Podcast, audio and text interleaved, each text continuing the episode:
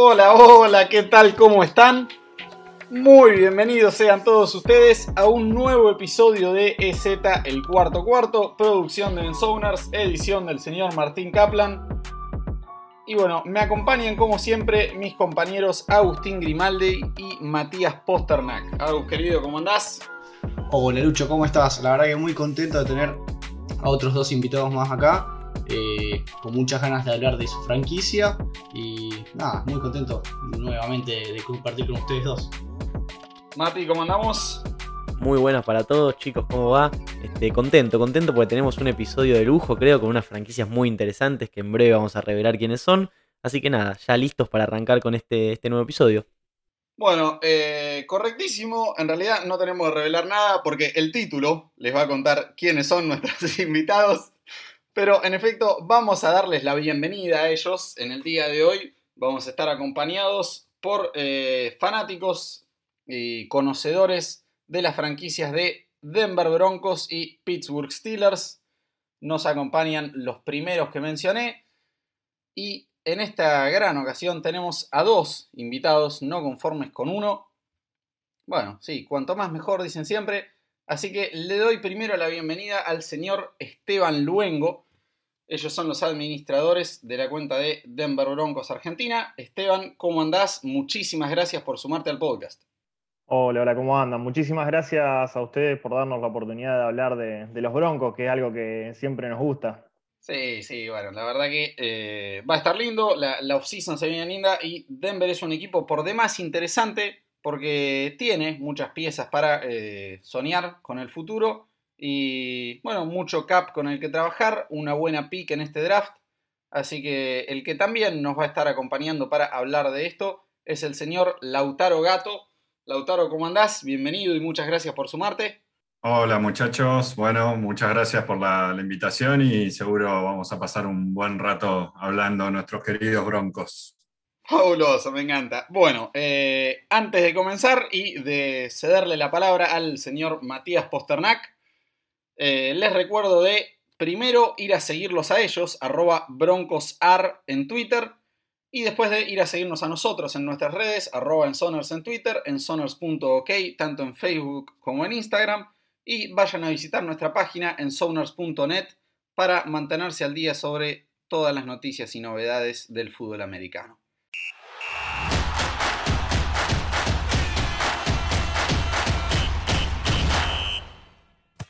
Ahora sí, entonces nos metemos de lleno, pero bueno, hablando del off-season, antes tenemos que hablar un poco de lo que pasó en este 2020, porque Denver tuvo una temporada decepcionante, muy floja, la verdad. Y quiero preguntarle al señor Lautaro Gato, ¿quién cree que es el responsable de esta temporada? Porque yo lo tengo bien claro. Yo voy a decir que el responsable de, del desastre de Denver es el señor Drew Locke. Solamente dos partidos de más de 300 yardas, que fueron contra los Riders y contra los Falcons, o sea, no es gran cosa. 15 intercepciones, comparte el primer lugar de la liga con Wentz, 57.3% de pases completos, el peor de la liga, un solo game winning drive y 16 touchdowns, que si comparamos con Gardner Minshew, que jugó 9 partidos y tuvo la misma cantidad, es un número que deja bastante que desear. Así que, Lautaro, si te parece, contame un poco cuáles fueron los problemas de Denver esta temporada y qué hacemos con el quarterback. Bueno, qué, pregunta difícil. Eh, la verdad, eh, yo creo que los problemas de los Broncos vienen por distintos aspectos y, no le quiero cargar todas las culpas a, a Drew Locke, eh, más allá de que creo que tiene gran parte de la responsabilidad. Entiendo que en los últimos años no hemos podido consolidar esa posición de mariscal, que Elway no ha tomado buenas decisiones en los últimos años, no por nada fue mm, corrido a un cargo superior. Eh, raramente. Eh, y me parece que el head coach, eh, Vic Fangio, tampoco ha tenido bueno, buenas decisiones, sobre todo con el tema del manejo del reloj. Y, bueno, la verdad que, y como vos bien vos decís, el, el desempeño de Locke dejó mucho que desear y sobre todo dejó la gran duda de si es el mariscal para los próximos años de los Broncos o si tendremos que ir en busca de eh, otro en el draft o en la, agencia libre. Muy bien, entonces, eh, sí, deja, deja bastante que desear Drew Locke. Eh, nosotros acá, bueno, no sé si, si pedirles perdón, porque veo que comparten también nuestra opinión, Pero sí, lo cierto es que hemos dedicado una gran cantidad de minutos en el podcast a lo largo de la temporada a pegarle a Drew Lock. Así que bien, me gusta que estemos todos de acuerdo en eso. Cuéntenme entonces un poquito, ya sea la, posición de quarterback o cualquier otra, eh, ¿qué piensan hacer en free agency? Denver cuenta con bastante cap, es uno de los equipos que más tiene en la liga. Así que cuéntenme un poquito. Esteban, si querés vos, eh, ¿qué, van a hacer en esta free agency? Para mí, eh, buscar la posición de coreback es una de las claves que va a ser de toda la offseason. Hay mucha charla y es eh, para mí el que tiene que ser el plan A de los Broncos, atrás de, John Watson, el coreback de Texans. Hace poco había visto varias ofertas eh, hipotéticas que se le daban para este jugador, en donde solicitaban eh, dos picks de primera ronda, más jugadores defensivos jóvenes y con proyección, más otro tipo de picks. Eh, yo creo que iría con todo a buscar a Watson mientras esté la posibilidad, mientras Texans esté dispuesto a tradearlo, que es algo que veo que va a ser muy duro, creo que eh, los Broncos tienen que buscar ahí. Eh, Drew eh, demostró que con las armas que tiene, que son muchas y muy buenas en todo su cuerpo de receptor, está bien que no tuvo a, Corland Sutton, pero no, no le faltaron personas para tirarle la pelota. No logró ni siquiera dejar una buena cara en la ofensiva de los Broncos. Entonces, eh, yo iría con todo lo que tengo a buscar a De Jong. Eh, creo que es muy difícil que se logre poner un precio por él que no sea justo. Eh, sinceramente, siento que siempre que, pidamos algo por De Jong, que los Texans pidan algo a cambio de, Watson, se, se, van a quedar cortos. Yo daría dos picks de primera ronda, tres picks de primera ronda, si es necesario un jugador defensivo, eh, hasta el carible de Bradley Chubb, yo lo daría. Bien, perfecto. Eh, de Jones entonces es el, el, coreback elegido. Ahora, supongamos que eh, de John Watson no, no se puede. ¿Irías por otro, otro coreback? ¿Tradearías por otro coreback? Y si no, ya metiéndome un poquito en el draft, nosotros pensamos que en el número 9 el único coreback disponible de, de clase élite, por así decirlo, eh, que va a quedar disponible es Mac Jones. ¿Irías por Mac Jones en el 9? ¿O preferís dar esa pick, bajar un poco y, y agarrar otra cosa? Personalmente no, he visto tanto a Mac Jones como para hacer un juicio. Lo que he visto no me ha convencido como para jugármela por él. Eh, yo creo que retrocedería en el, en el draft o iría sí o sí por eh, alguna posición de las que más necesitamos, que son inside linebacker o un right tackle, o alguno de los linieros, que veo casi que lo hemos sufrido mucho. Eh, pero preferiría sinceramente retroceder y tener más capital. Eh, pero también me, genera la duda de seguir quedándome con Locke. Una de las posibilidades que en algún momento había surgido, que me parecía factible, es si Jets quiere desprenderse de, Sam Darnold, eh, traerlo por un trade a los Broncos y que haya una competencia entre Locke y Sam Darnold para ver quién va a ser el futuro coreback de la liga, del equipo. Y por ejemplo, traer a Gardner Minshew no, no sería una opción viable. Te puedes gastar que ese es un pick de tercera, cuarta ronda por él y a ver, no está, no está muy lejos del nivel de Locke, creo que incluso es superior, como lo dijo Mati, tiene la misma cantidad de touchdowns en incluso la mitad de partidos. Si me permiten, yo eh, con, Esteban hemos tenido muchas discusiones al respecto. Yo creo que confío un poco más en, en Locke.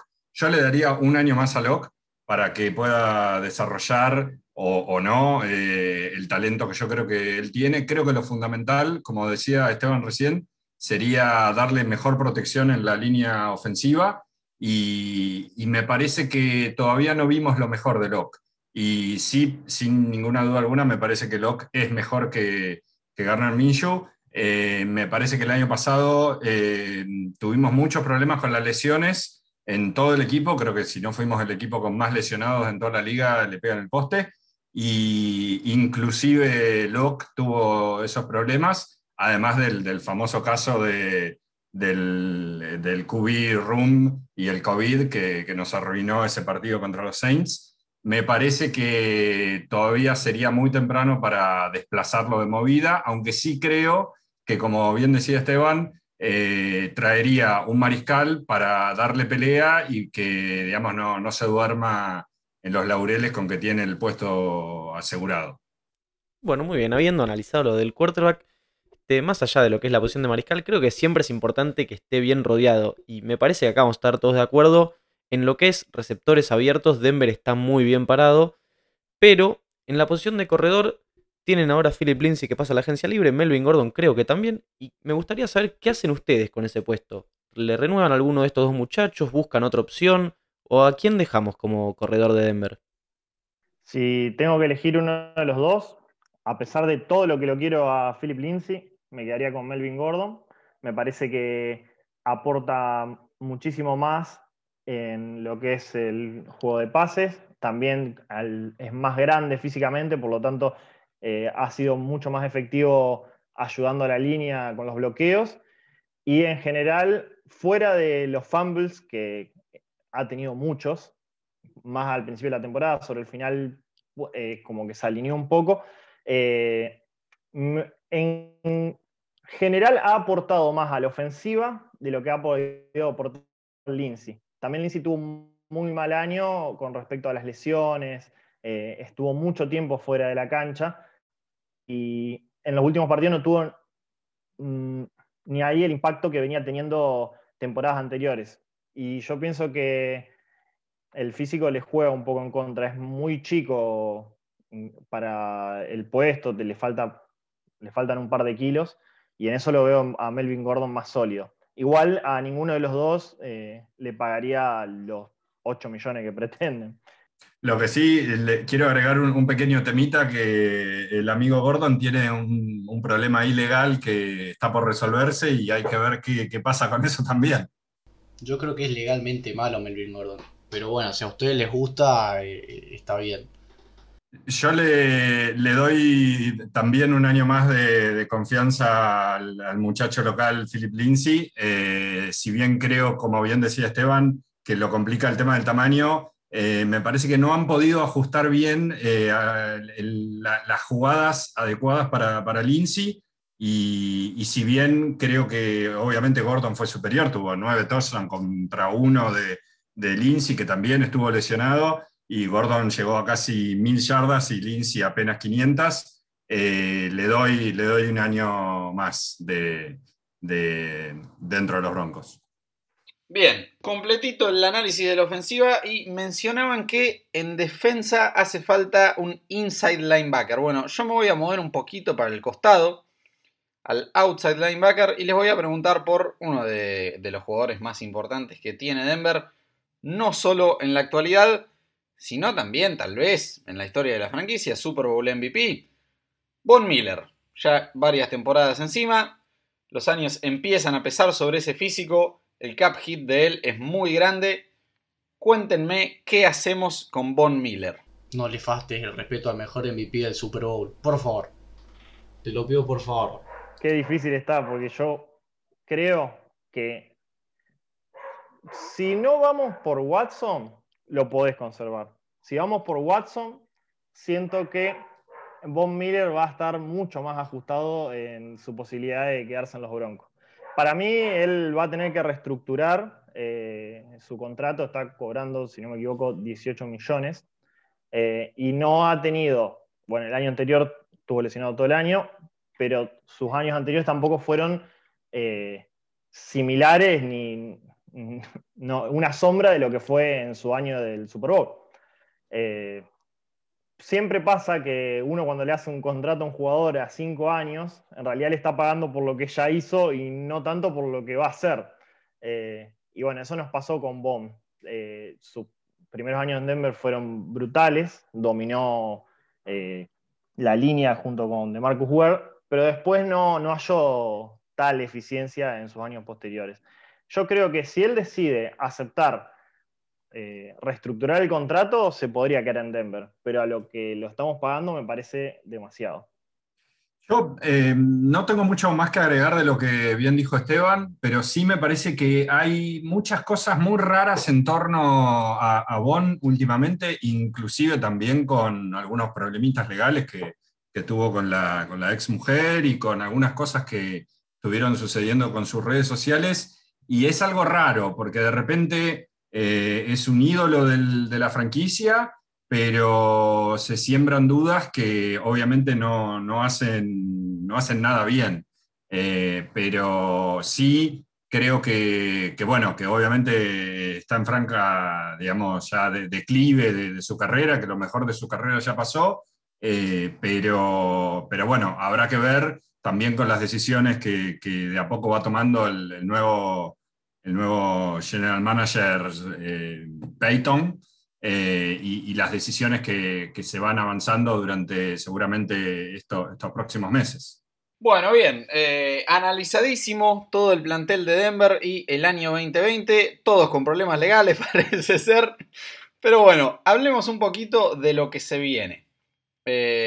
supongan si quieren los dos escenarios, uno en el que se les da el sueño, se, Sí, sí, su, sueño más difícil de cumplir se hace realidad. De John Watson llega a Denver y consiguen eh, suplir esas necesidades. El inside linebacker en el draft, demás. ¿Cómo ven a Denver? Tanto si, lo consiguen como no. Y perdón, permítanme un segundo más antes de, darles la palabra. Recordar eh, a nuestra audiencia el, el calendario que tendrá Denver en la temporada 2021. Obviamente la AFC West y además les toca el este de la Conferencia Nacional, el año pasado de las peores de la historia, el norte de la Americana y un regalito ahí para terminar, Jets y Showers. Así que, ¿cómo lo ven? ¿Qué esperan? ¿Qué récord eh, prevén para su franquicia? Cuéntenme un poquito de eso. Si logramos traer a Watson, yo creo que, bueno, tengo un fe de que a Charger le podemos ganar los dos partidos tengo fe de que a Las Vegas le podemos ganar los dos partidos y tengo fe de que le podemos ganar al menos uno a Kansas City. Después, no, yendo partido por partido, no, no sé decirte específicamente a quién le ganaríamos, a quién no, pero yo estimo que entraríamos como wildcard, me imagino un récord 11-5, una cosa así, y sí veo que para que se dé lo de Watson, la defensiva va a tener que sangrar un poco. Eh, hay jugadores que, como, digo, por ahí no, ya hace poco cortaron a Jurrell Casey para hacer un poco de espacio para poder firmar a todos los jugadores. Siento que si traes a Watson, hay algunos que se van a quedar en el camino y no vas a tener una defensiva tan dominante como hemos tenido en los últimos, en los últimos años, pero sí vas a poder solucionar tu problema con el coreback y eso te va a dar muchas victorias que Locke no te pudo traer. Yo, la verdad, creo que este puede ser un año clave para nuestra querida franquicia. Me da la sensación, un poco lo que comentábamos con Esteban en los últimos capítulos del 2020 de nuestro, nuestro podcast, que, también nos pueden seguir. Eh, Broncos del Fin del Mundo ahí en Spotify. Eh, me da la sensación que se le acaba el tiempo tanto a Locke como a Big Fangio y no sé si tanto a John Elway porque ahora tiene el, cargo este de eh, gerente general de operaciones eh, o algo similar. Y me da la sensación que ya luego de tres años, va a ser el tercer año de Big Fangio y, su, staff de, de coaches, es el año como para empezar a consolidar eh, lo trabajado o, bueno, o volver a renovar, que no es lo que uno quisiera.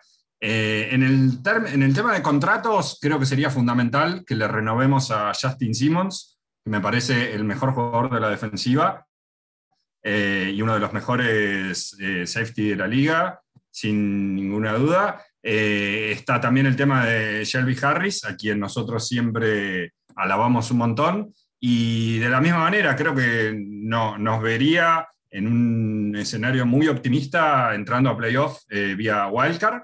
Eh, vamos a recuperar eh, a nuestro receptor número uno, que es Corland Sutton, y veremos si en el draft podemos hacer una, buen, un buen desempeño. Y, bueno, ojalá que estemos hablando de, una, de una, franquicia que se empieza a recuperar luego de muchos años, eh, variando mucho en la, posición de mariscal, siendo objeto de memes varios y, y demás. Eh, luego de haber ganado el Super Bowl 50 en el 2016, la verdad que no hemos encontrado nunca un poco de estabilidad. Ojalá que lo, empecemos a lograr, eh, más allá de, Watson sí o Watson no. Eh, me parece que es el momento como para que empiecen a consolidar el trabajo de estos últimos dos años. Muy bien, me gusta. bueno, a ver, yo debo decir Permítanme ser pesimista y decir que no consiguen a John Watson. Suponiendo eso, yo mirando el calendario, la verdad que me agarra un poco la duda de si 7 a 9 o 9 a 7. Eh, hay dos partidos ahí que me tienen en duda. Así que si les parece, metemos un promedio 8 a 8, el récord. Eh, y le, abro a mis compañeros. Eh, Agus, ¿querés arrancar vos? Yo creo que voy a ser un poquito más pesimista que vos. Yo la verdad que estoy más cerca del 6-10 y el 7-9 que, que, que, de un 8-8. Más que nada por, por el Drew No, yo venía más o menos con la idea de, venir a defenderlo un poquito, darle otro año de oportunidad. Pero realmente viendo las estadísticas, eh, no creo que ni siquiera volviendo a Corland Sutton y, y arreglando un poquito esa defensiva pueda llegar a, a tener un buen nivel. Entonces, la verdad que veo otro año bastante duro para Denver. Mati, ¿tu predicción? Bueno, a mí Denver es un equipo que me gusta y bastante, tiene mucho talento joven, creo.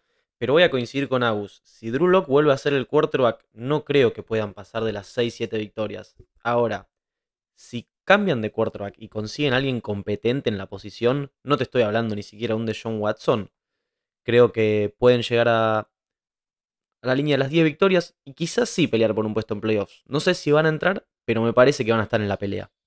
Eh, Esteban, Lautaro, opinión de, lo que acabamos de decir. Eh, se, quieren ir indignados? Nos, quieren dedicar algún, no sé, algún recuerdo de nuestra madre, algo? No, no, no. Me parece que, obvio, uno siendo hincha de un equipo tiende a eh, ser excesivamente optimista. Yo creo que si a mí, no sé, me preguntan por cualquier otro equipo, capaz que tendría una opinión mucho más centrada en cuál creo que va a ser su resultado. Pero siempre los Broncos me tiran un poco. Me tira la fe de que Locke puede jugar mejor, la fe de que podemos conseguir a Watson o que podemos conseguir un coreback mejor. Pero me parece que eh, eh, ahora, si tengo que ser sumamente objetivo, como ustedes dijeron, entre 7, 9 y 9, 7, capaz que es el lugar realista en el que estamos hoy por hoy.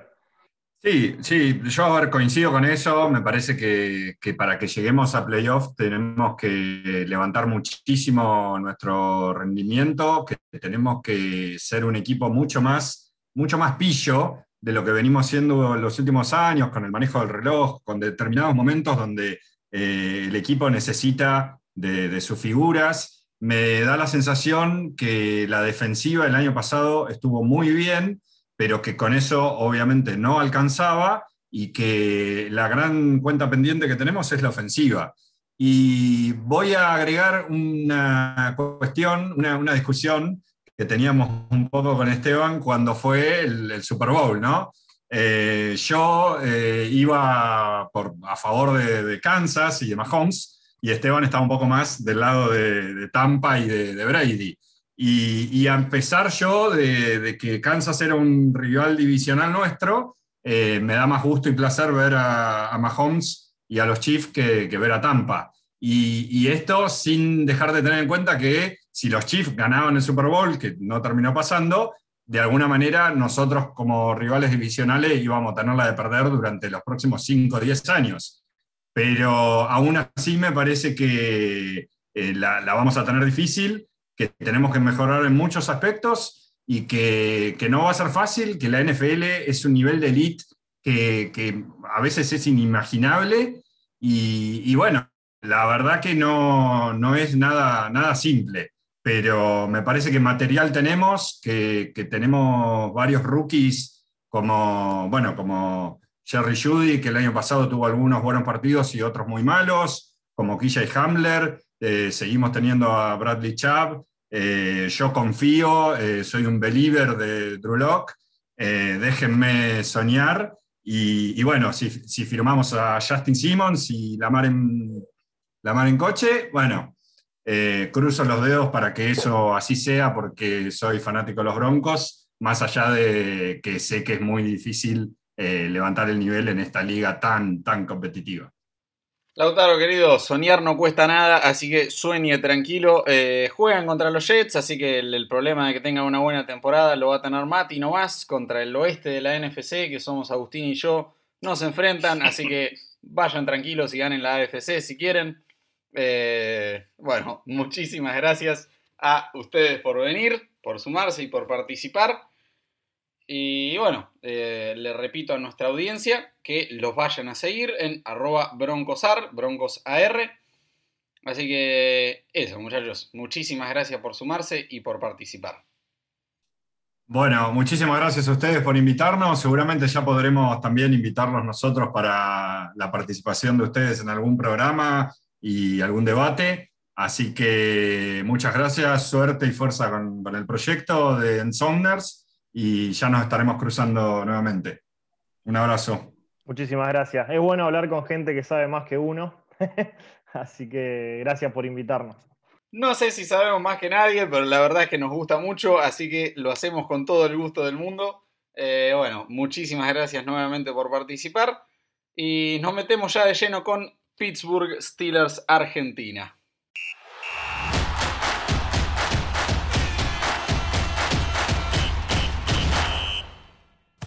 Muy bien, entonces tenemos el gran gusto y honor de que en esta ocasión nos acompañe el señor Jonathan Segade. Él es el CM o admin de la cuenta arroba argstealers en Twitter. Por lo tanto, bueno, pueden deducir hincha de qué equipo es y de qué vamos a estar hablando por los próximos 15-20 minutos. Así que, bueno, eh, basta de hablar yo. Vamos a darle la bienvenida a nuestro invitado de honor, eh, Jonathan, ¿cómo estás? Muchísimas gracias por, venir, por sumarte. Y bueno, vamos a hablar un poquito de, tu equipo. Eh, bueno, gracias por invitarme y la verdad que sí, vamos a tener que hablar bastante de mi, equipo, que hay bastantes novedades estos días, hubo bastantes movimientos, así que va a estar interesante la charla, creería. Sí, sí, la verdad que está, está bastante movido el tema ahí con, la situación del quarterback, y qué, está pasando con Big Ben, bastante cuestionado sobre el final de la temporada. Eh, sí, la, llegada de el, algo infame, podríamos decirle, Dwayne Haskins allá a Pittsburgh. Y sí, un, par de polémicas que se están armando ahí en, en Pensilvania. Eh, contanos un poquito, si te parece, ¿Cómo fue la temporada del, 2020? Eh, ¿Qué pasó con estos Steelers que arrancaron tan bien, que arrancaron 11-0, uno de los mejores arranques en la historia del NFL, y terminaron pinchando? Eh, contanos un poquito qué, pasó ahí, cómo lo viste eso. Eh, sí, yo como seguidor del equipo, yo lo vi la verdad que muy mal. Si bien los primeros 11 partidos se ganaron, había partidos que, o sea, que no deberían haberse ganado y que la verdad que la defensa carrió definitivamente a la ofensiva, porque este año me pareció que hubo dos equipos, no eran similares ambos. Hubo un equipo en la defensiva y un equipo en la ofensiva. Creo que está en un nivel muy distinto uno del otro. la defensiva me pareció que tuvo un año fantástico y con un nivel, la verdad, de muy bueno. Eh, por ejemplo, en eh, TJ Watt eh, fue el líder de sacks y un montón de estadísticas de golpe al quarterback y distintos, o sea, distintas estadísticas. Y la verdad que fue un grupo muy con muy buenas estadísticas, muy buenos juegos. Eh, y por el otro lado está estuvo la ofensiva, que la verdad que nunca entró a ritmo, excepto algunos partidos específicos, tipo, no sé, los Colts, los últimos. Eh, y después el primer partido contra los Browns, que se ganó 38-7, pero la verdad que fue muy errática, con un nulo juego terrestre, porque terminó siendo el peor de la liga, literalmente, el que promedió menos yardas por acarreo, el que promedió menos yardas en total, y el que promedió menos yardas por juego. Porque, por ejemplo, promedió, eh, tuvo en total, en total de yardas en la temporada, tuvo alrededor de 1300, y otros equipos, por ejemplo, los Ravens, tuvieron 3000. O sea, a ese nivel de calamitoso fue el juego terrestre.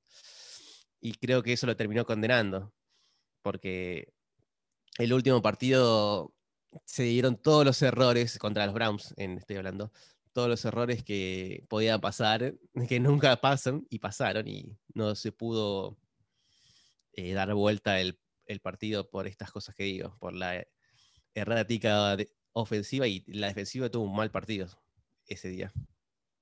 Perfecto, Jonathan, muy buen resumen de la temporada. Y bueno, después de esa decepcionante derrota, como vos decís, calamitosa ante, ante los Browns en playoffs, hay que abordarle la cuestión inevitablemente. Lucho ya algo introdujo, que es el tema del quarterback, porque Big Ben, obviamente, uno de los más importantes de la historia de, la franquicia, si no el más, pero esta temporada terminó, ranqueó 20 en porcentaje de pases completos, está bien que tuvo muchos drops, y terminó 22 en quarterback rating.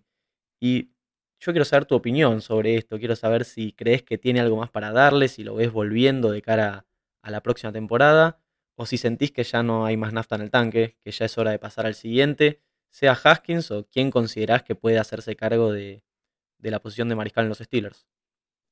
Eh, bueno, por un lado, o sea, Ben quiere regresar, él lo dijo y está como las intenciones tiene de volver. Eh, ahora que vuelva es otro tema, porque yo creo que si bien arrancó la temporada más o menos bien, después del final se fue pinchando y el, último partido, por ejemplo, tuvo dos intercepciones, si mal no recuerdo. Eh, y la verdad que no mostró, un nivel muy bajo en los últimos partidos que estuvo al mando del equipo. Eh, para mí, no sé si va a volver, porque ya el Kevin, Kevin Colbert, el GM, eh, hace unos días hubo una declaración polémica, no sé si polémica, pero no le dio el apoyo a, Big Ben de que va a regresar, sino dijo que se van a ver las cosas con Big Ben, a ver cómo van a ser este año. Porque hay que recordar que además de que mostró un nivel muy bajo, el equipo tiene un tope salarial casi nulo. O sea, está muy complicado de los, los equipos que tienen menor espacio este, este año. Y por ejemplo, Big Ben a este año se le va a pagar 41 millones de dólares.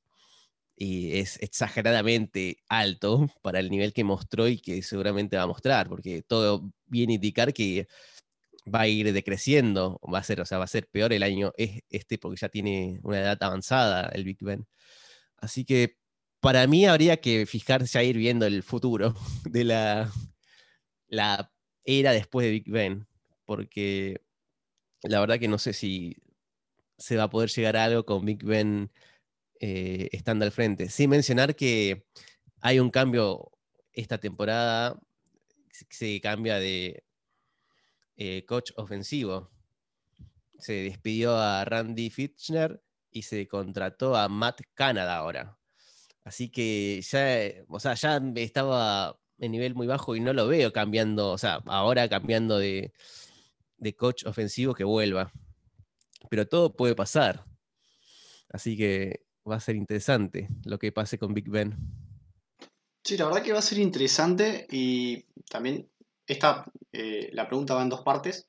La primera es, eh, ¿qué responsabilidad le das al, a cómo lo han rodeado a Big Ben? Porque los Steelers fueron uno de los equipos que más eh, drops tuvieron el año pasado. Perdón, Mati, te voy a robar la estadística. Entonces, eh, ¿qué cantidad de culpa le echas a eso? Y la otra es, ¿cuál es el otro coreback que te gusta?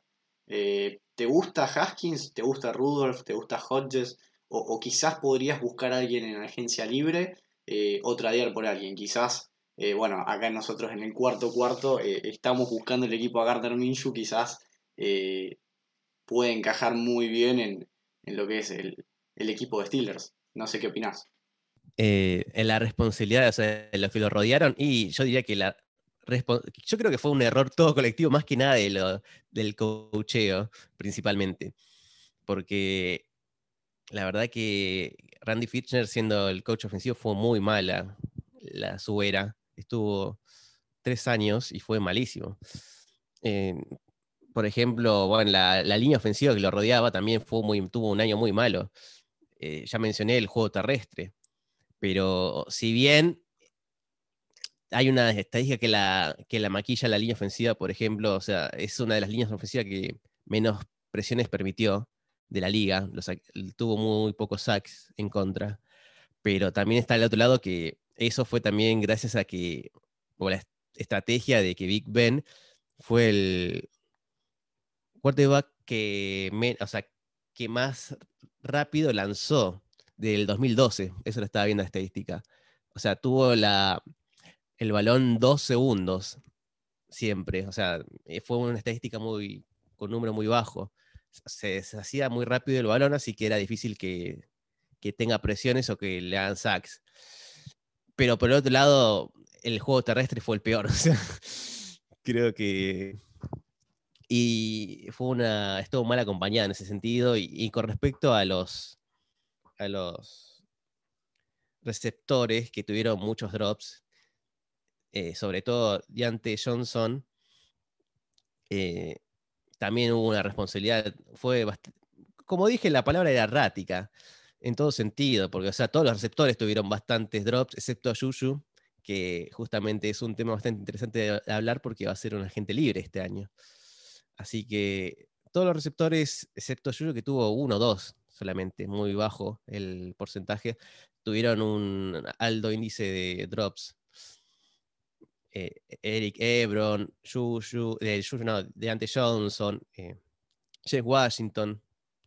Creo que todos contribuyeron, contribuyeron a que esta ofensiva fuera errática en todo sentido. Además de que, obviamente, como al no tener juego terrestre, eh, Big Ben estuvo obligado a lanzar muchas veces. Así que eso contribuyó a que, primero, a que se desgaste el brazo y segundo, a que tenga bastantes intercepciones.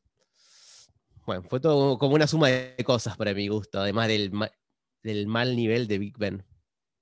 Sí, bien, interesante todo lo que decía Jonathan y bueno, es, es toda una gran suma de factores, como bien dijiste, estaba la, estadística que, que, mencionaba Agus sobre cómo los Steelers prácticamente lideraron la liga en drops, el prácticamente inexistente juego por tierra que tuvieron a lo largo de la temporada y un bajo rendimiento de Ben Roethlisberger.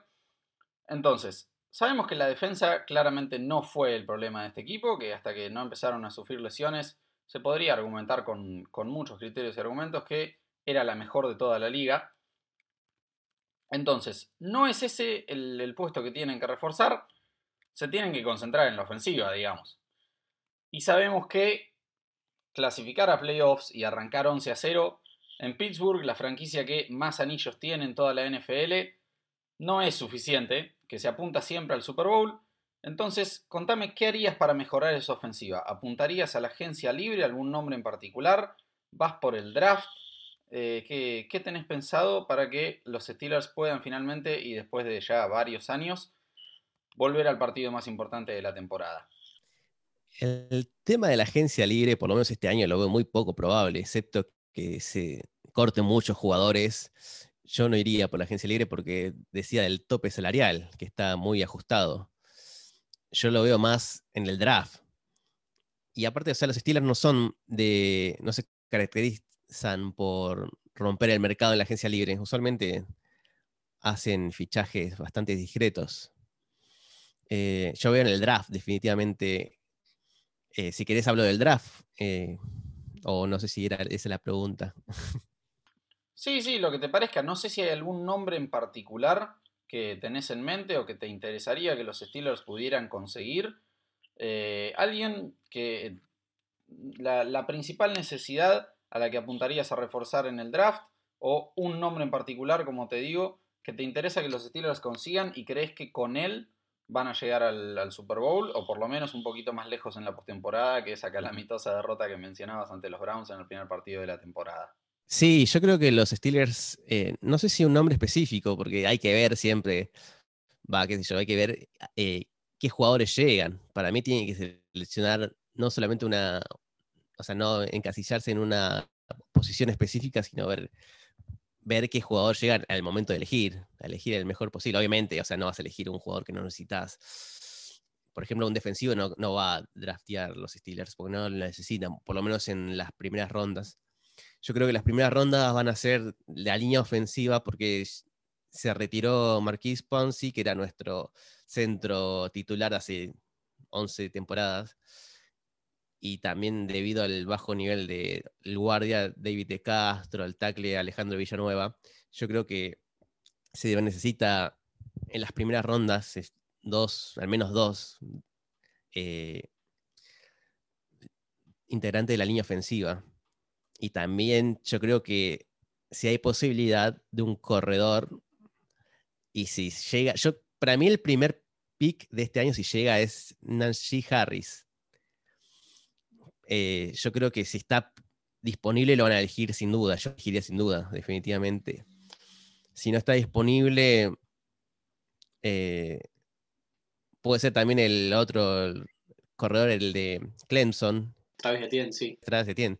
Yo creo que si están disponibles alguno de esos dos, los Steelers lo van a elegir. Yo también lo elegiría si fuera el que está a cargo de elegirlo.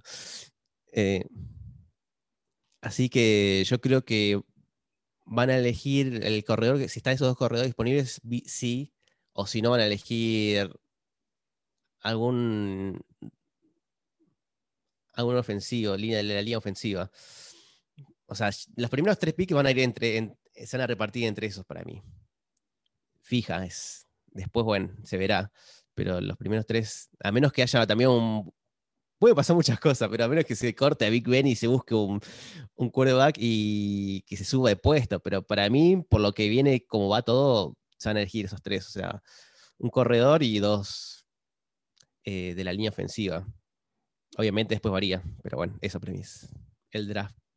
Muy bien, entonces suponiendo que los Steelers hacen todo esto que vos decís y arman el equipo de los sueños para la temporada 2021, quiero una predicción, más o menos el récord, si van a llegar a playoffs, si van a poder volver a, tener el reinado del norte. No sé, ¿qué pensás de esta temporada? Sí, de la temporada que viene, la verdad que la veo bastante difícil, porque tenemos un, un calendario muy difícil este año. La mayoría son equipos de playoff, así que la verdad que mm,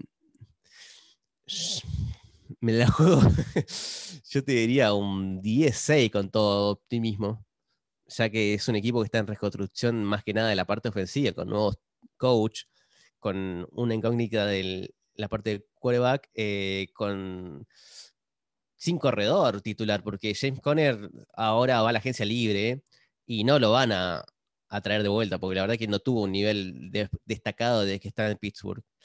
Eh, por eso, y no sé si se va a ir. Eh, Smith Schuster también va a la agencia libre, es el receptor número uno nuestro, y no sé si va a volver tampoco. Así que la ofensiva está en. No sé, es una incógnita por ahora. Y la veo, la verdad, que muy difícil. Te digo, tenemos un calendario muy difícil y siendo optimista, un 10-6 Mira vos, bueno, eh, yo diría que más bien bastante pesimista tu, mirada. No sé ahora si, coincidirán los muchachos conmigo, pero vamos a recordarle un poco a, la gente el calendario que tienen los Steelers para esta temporada. Obviamente los seis partidos correspondientes a el norte de la conferencia americana. Y después les va a tocar enfrentar a los Chicago Bears, a los Buffalo Bills, Broncos, Packers, Lions, Chiefs, Riders, Chargers, Titans y Vikings. Yo la verdad que ahí veo, está bien, sí, definitivamente hay partidos muy complicados, como lo son los Packers o los Chiefs, pero también veo bastante victoria que si no la garantizamos, y ya no, nos tienen que tildar de, algo menos que, que pesimistas, como podrían ser los Vikings, los Riders, los Lions, los Broncos, incluso mismo los Titans con esa floja defensa que tienen, los Bears. Eh, y bueno, ni hablar de, que la división debería terminar siendo bastante accesible al final. Hay que ver cómo vuelven Baltimore y los Browns. Pero bien, me, gustaría ahora escucharlos a, a, mis dos compañeros, a ver qué, qué predicción tienen para estos Steelers y, si le podemos dar un poco más de alegría a Jonathan, que parece que está medio desilusionado con su equipo. A mí me parece una falta de respeto eh, lo que hablas de Tennessee, por empezar. Eh, pero, pero después eh, creo, que, creo que voy a coincidir con Jonathan. creo que un 10-6 es el, el, resultado que por lo menos por ahora más se asemeja a lo que, a lo que nos dio Steelers el año pasado y a los equipos a los que se enfrenta. Sobre todo viendo, viendo cómo se están moviendo en esta off-season y, y, viendo que, que, andan muy ajustados con el cap. Creo que, que, van a bajar un poquito el nivel en respecto a lo que fue el año pasado. Y, de todas maneras les va a alcanzar para meterse en playoff porque 10-6 es un muy buen récord, pero bueno, no, no creo que ese sea. No creo que, es, que pasen de, de ahí. Bueno, vengo a alegrar un poquito a Jonathan. Yo los tengo un poquito más arriba. Voy a explicar por qué. Los Steelers tienen una de las defensas top de la liga. O sea, si no son la mejor, eh, le pegan en el palo. Creo que esa defensa demostró que es capaz de anular a cualquier rival. Entonces, si pueden arreglar el problema de los drops, que voy a corroborar la stat que tiraste antes, Agus. Los Steelers lideraron la liga con 43 stats 13 de ellas fueron de Deontay Johnson. Arizona, por poner un ejemplo, terminó con 13 drops en total de todo el equipo. Entonces, si pueden arreglar el problema de los drops y si pueden encontrar en el draft un corredor que cumpla el rol que no pudo hacer Conner y establecer un juego terrestre digno, yo creo que los Steelers no solo van a terminar 12-4 por lo menos, sino que son uno de mis candidatos en la conferencia americana. Eh, Jonathan, pregunta chiquita, ¿cómo lo ves a Kenny Drake como tu próximo corredor? Eh, no, no lo veo, la verdad. Yo lo veo drafteando un corredor en el. No, no, no eh, le hagas caso, Jonathan, por favor. Eh, es un dolido hincha de Arizona que solo se lo quiere sacar de encima a Kenyan Drake, a quien le viene pegando, pero desde la milésima de segundo en la que pisó el desierto, Agustín Grimaldi viene criticando a Kenyan Drake por su rendimiento. Así que olvídate de. No, por favor, ni regalado. No, no, hay mucho menos por 8 millones. Imagínate nosotros cómo estamos. Así que, bueno, sí, eh, me gustó la respuesta. Ni regalado hay que aceptarlo, Drake. Podría mencionar un, asterisco sobre. Porque hay los agentes libres solamente, es un segundo. Que más que nada, o sea, quería mencionar que hay este. Además del tope salarial, hay un montón de agentes libres importantes en el equipo de este año, que hay que ver cómo se resuelve todo por ejemplo, ya mencioné de Yuyu, o sea, muchos titulares, más que nada. Eh, a Bad Dupri, que terminó con rotura de ligamentos, pero era determinante. Hacía un tándem con TJ Watt tremendo. Terminó con 8 sacks, por ejemplo. Eh, Avery Williamson, eh, no sé, Joshua Dobbs, Robert Spillane, James Conner, también titular. Para mí, les menciono, o sea, los que para mí vuelven de esos importantes y los que no, para ir terminando por lo menos esta partecita. Eh, para mí, James Conner no va a volver, por lo dicho ya, que no demostró el nivel eh, nunca, tuvo bastantes lesiones y nunca se pudo asentar en el equipo. Para mí tampoco va a volver eh, Bad Dupree, no porque no lo merezca, sino que es un excelente jugador, y, pero van a, mm, seguramente le van a dar un contrato millonario que los Steelers no pueden pagar por el tope salarial. Se está viendo que se proyectaba más o menos como 18 millones al año le iban a pagar a Bad eh, porque es de los, los linebackers eh, más, más codiciados ahora en la agencia libre. Eh, y Juju no sé si va a volver, hay que ver cuánto le van a pagar está, es, está complicado también la negociación con Juju Smith Schuster. Para mí debería volver porque es un receptor, si bien no tuvo grandes estadísticas este año, fue el receptor más confiable que tuvo el equipo. El que menos drops tuvo y era la válvula de escape para los pases cortos, Juju. Así que para mí tiene que volver a su precio justo. Bueno, eh, hemos tenido el análisis más detallado imaginable. Eh, Jonathan nos ha dado todo lo que le, podríamos haber pedido para saber de, su equipo en lo que fue la temporada 2020 y todo lo que podemos esperar para esta 2021. Así que, eh, bueno, Jonathan, muchísimas gracias por haberte sumado a nosotros, por haber aparecido acá en el cuarto cuarto y por contarnos todo de, tu equipo que, que tanto querés. sí, muchísimas gracias a ustedes por haberme invitado y esperemos que mi pesimismo en cuanto al resultado de esta temporada que viene no sea exacto y que la verdad que pueda disfrutar más. Muchísimas gracias, chicos. Jonathan, un gustazo. Eh, bueno, sí, el, gusto es realmente de todos. Y, bueno, sí, no, no duden en ir a seguirlo a Jonathan, arroba Argestealers en Twitter. Y tampoco duden en seguirnos a nosotros, arroba en Sonars en Twitter, en sonars.ok, tanto en Instagram como en Facebook. Y como siempre les digo, de visitar nuestra página en sonars.net para toda la información y actualidad del fútbol americano. Así que agradeciéndoles a, a Mati y Agus por estar como siempre y a Jonathan por haber sido nuestro gran invitado para esta ocasión. Nos despedimos de todos y bueno, eh, hasta la próxima.